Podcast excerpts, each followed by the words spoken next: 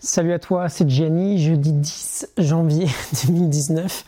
J'aimerais aujourd'hui qu'on réflexionne, je rigole mais j'ai pas un sujet très drôle à aborder aujourd'hui, qu'on réflexionne autour d'une idée pour se débarrasser de la colère, de la frustration qui se trouve en nous.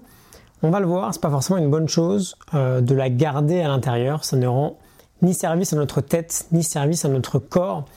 Euh, je fais cet épisode aujourd'hui pour une raison très simple. J'ai toujours été quelqu'un de relativement impulsif, avec euh, des tendances à m'énerver très très vite. C'était vraiment euh, comme des pulsions.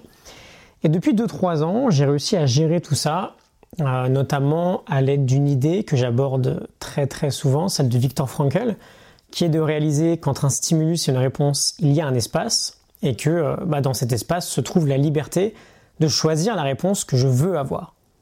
Et c'est une vraie pépite, ça, dès que quelque chose de fâcheux m'arrive, euh, quelque chose qui auparavant m'aurait fait réagir très rapidement, euh, j'ai développé cette capacité avec le temps à mettre pause et à me dire simplement que je décide de la réponse, je décide du comportement que je vais adopter. Et bien sûr, je choisis le comportement euh, le plus adéquat. Et donc, je m'éloigne un peu là, la raison est que ce matin, je me suis surpris à reconnaître un petit moment de colère euh, j'attendais un meuble en livraison, je te raconte vite fait, hein. je guette un peu par la fenêtre, je vois rien arriver et je reçois un mail comme quoi le livreur est passé mais n'a pas pu livrer le colis. Donc, euh, bon, très grosse connerie, hein. euh, j'étais là, j'ai vu, vu aucun camion passer, la société n'est pas joignable évidemment, et bah, ça m'a plutôt énervé. Donc je me suis posé et j'ai pris un peu de temps pour réfléchir. ce qu'il se passe de fâcheux en général avec la colère et la frustration, c'est que ce sont des choses qui vont s'accumuler à l'intérieur de nous. On a à l'intérieur une sorte de, euh, je sais pas trop, euh, de vase en fait, euh, qu'on remplit de colère et de frustration au fur et à mesure du temps. Et il y a toujours un moment évidemment où ça déborde. Et c'est justement ce moment-là qu'on veut éviter.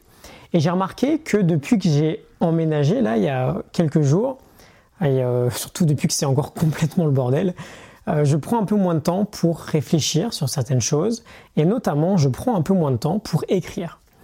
Euh, c'est une erreur, c'est juste très temporaire. Hein. Je sais que tout va vite revenir à la normale, mais j'ai pensé que c'était pas finalement anodin euh, cette histoire de colère et cette idée d'écrire un peu moins.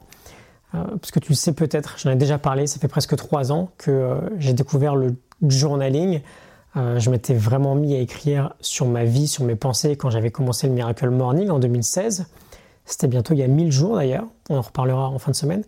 Et les bénéfices du journaling, en tout cas sur moi, sont incroyables. C'est un super moyen de se vider l'esprit et d'avoir plus de clarté dans ses pensées et ses réflexions. Mais donc je disais, on accumule avec le temps de la colère, de la frustration, de la frustration, pardon. Et donc justement, le journaling, écrire là-dessus, écrire sur cette colère, c'est un excellent moyen de, bah, petit à petit, en fait, faire sortir de l'eau de notre vase de colère. Et c'est l'idée que j'aimerais te partager aujourd'hui. D'autant plus en début d'année, quand on veut reprendre un nouveau départ, quelle que soit ta situation actuelle, ça peut être une excellente idée de prendre un carnet, un stylo, et d'écrire les choses qui te frustrent ou qui t'ont frustré pardon, récemment. Les choses qui se sont mal passées, euh, les gens qui t'ont blessé, les erreurs que tu as faites qui t'ont dérangé.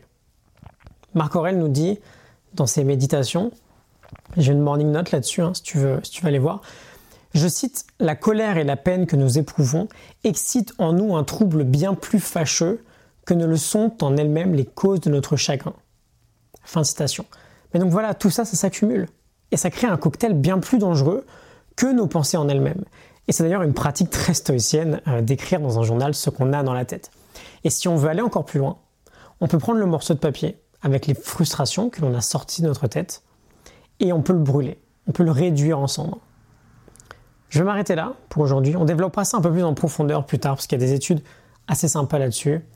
Euh, mais voilà, un exercice très sous-estimé, je pense. J'aimerais bien que tu sois euh, sceptique là-dessus et que bah voilà, tu le fasses et la semaine prochaine, tu me dis ce que tu en as pensé. Écris toutes tes frustrations des derniers mois. Prends du recul pour ça, prends du temps pour ça et brûle le papier en toute, en toute sécurité, bien sûr. Et réduis-moi ces, frustrations ensemble. Je te retrouve demain pour un nouvel épisode. Excellente journée à toi. À demain. Salut.